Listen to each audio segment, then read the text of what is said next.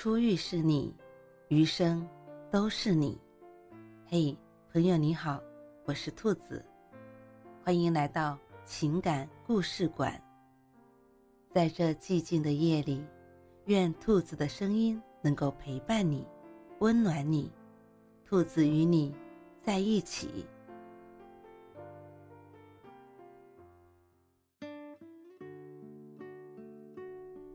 等你回家的那盏灯，盛夏，骄阳似火。他坐了两小时的汽车，急匆匆赶到省城的灯饰城。看见妻子的那一刻，他又心疼又想发火。妻子穿着一身粉色长裙，脸色惨白，怀抱一个包装盒，里面是一盏莲花台灯。看见他走过来，他有气无力地冲他摆摆手。如烈日炙烤中蔫掉的木槿花，他难过的说：“钱包被偷了，没钱坐车了。”回去的路上，他终于忍不住批评他：“你身体不好，不好好在医院待着，就为了买盏台灯，大老远来省城，你让我怎么说你好呢？”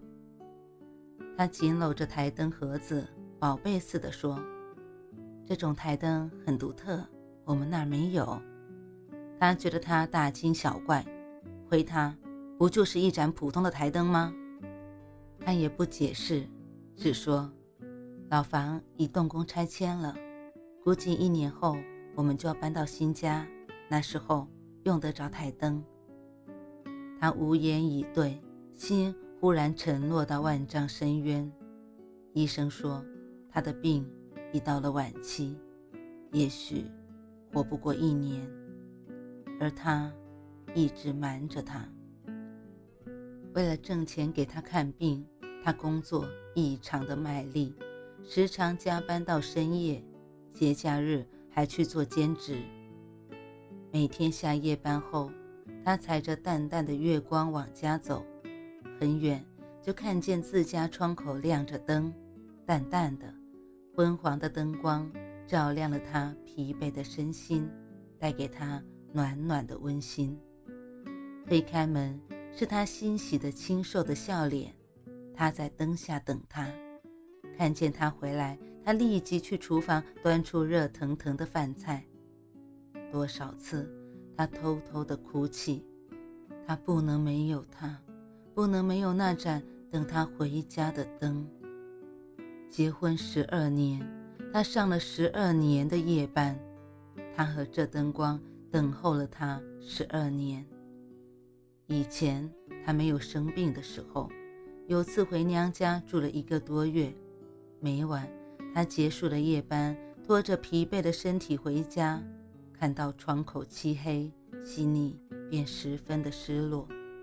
踩着咯吱咯吱响的木地板上楼，四周黑乎乎一片，他觉得。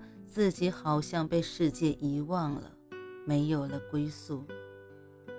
他从娘家回来后，他把感受讲给他听，他咯咯的笑，有些得意地说：“没想到那盏灯对你如此重要。”白天他在医院吃药、打针、输液，各种治疗把他折磨得形容枯槁。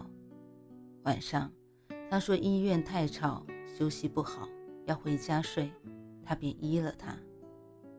现在他夜里常常失眠，听着妻子沉沉的呼吸声，他的泪水悄悄地滑落。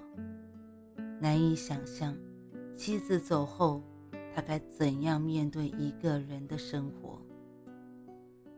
时间就这样一天天过去了，那么快，一年后。他们乔迁新家，他将那盏新买的台灯放在卧室。然而，不到一个月，他就走了。这样的打击对他来说是致命的。他突然间沉默了，几乎一言不发，每天麻木的上班、吃饭、睡觉。那晚，他下夜班回来，偌大的新楼群。搬进来的住户还很少，到处黑暗一片。远远的，他却惊讶地发现家里亮着灯，一束淡黄的灯光透过窗帘，散发着温柔的光芒，犹如妻子在时的光景。他几乎是跑着上楼，打开门，大声地叫她的名字。四周空寂无语，只有他买的那盏莲花台灯静静地亮着，洒下一片柔和的光。他沮丧地想，大概是自己早上走时忘记关灯了。第二天下班时，下起了淅淅沥沥的小雨。他撑着妻子生前用的碎花伞，慢慢地往家赶。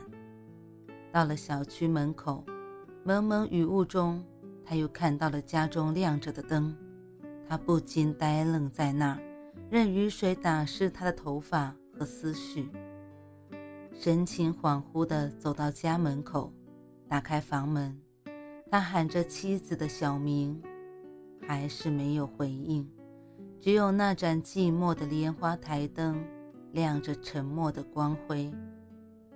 他突然想起了什么，翻开储物柜，找到那盏莲花台灯的包装盒，打开说明书，只见上面赫然写着：“最新定时节能开关灯，为您的爱人亮一盏回家的灯。”瞬时，他泪如雨下。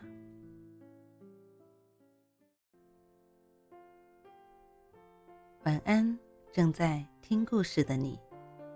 如果你还是睡不着，可以来直播间和兔子聊聊天，也许兔子能哄你入眠呢。每晚十点，兔子都会在直播间等你，只为和你道一声晚安，好梦。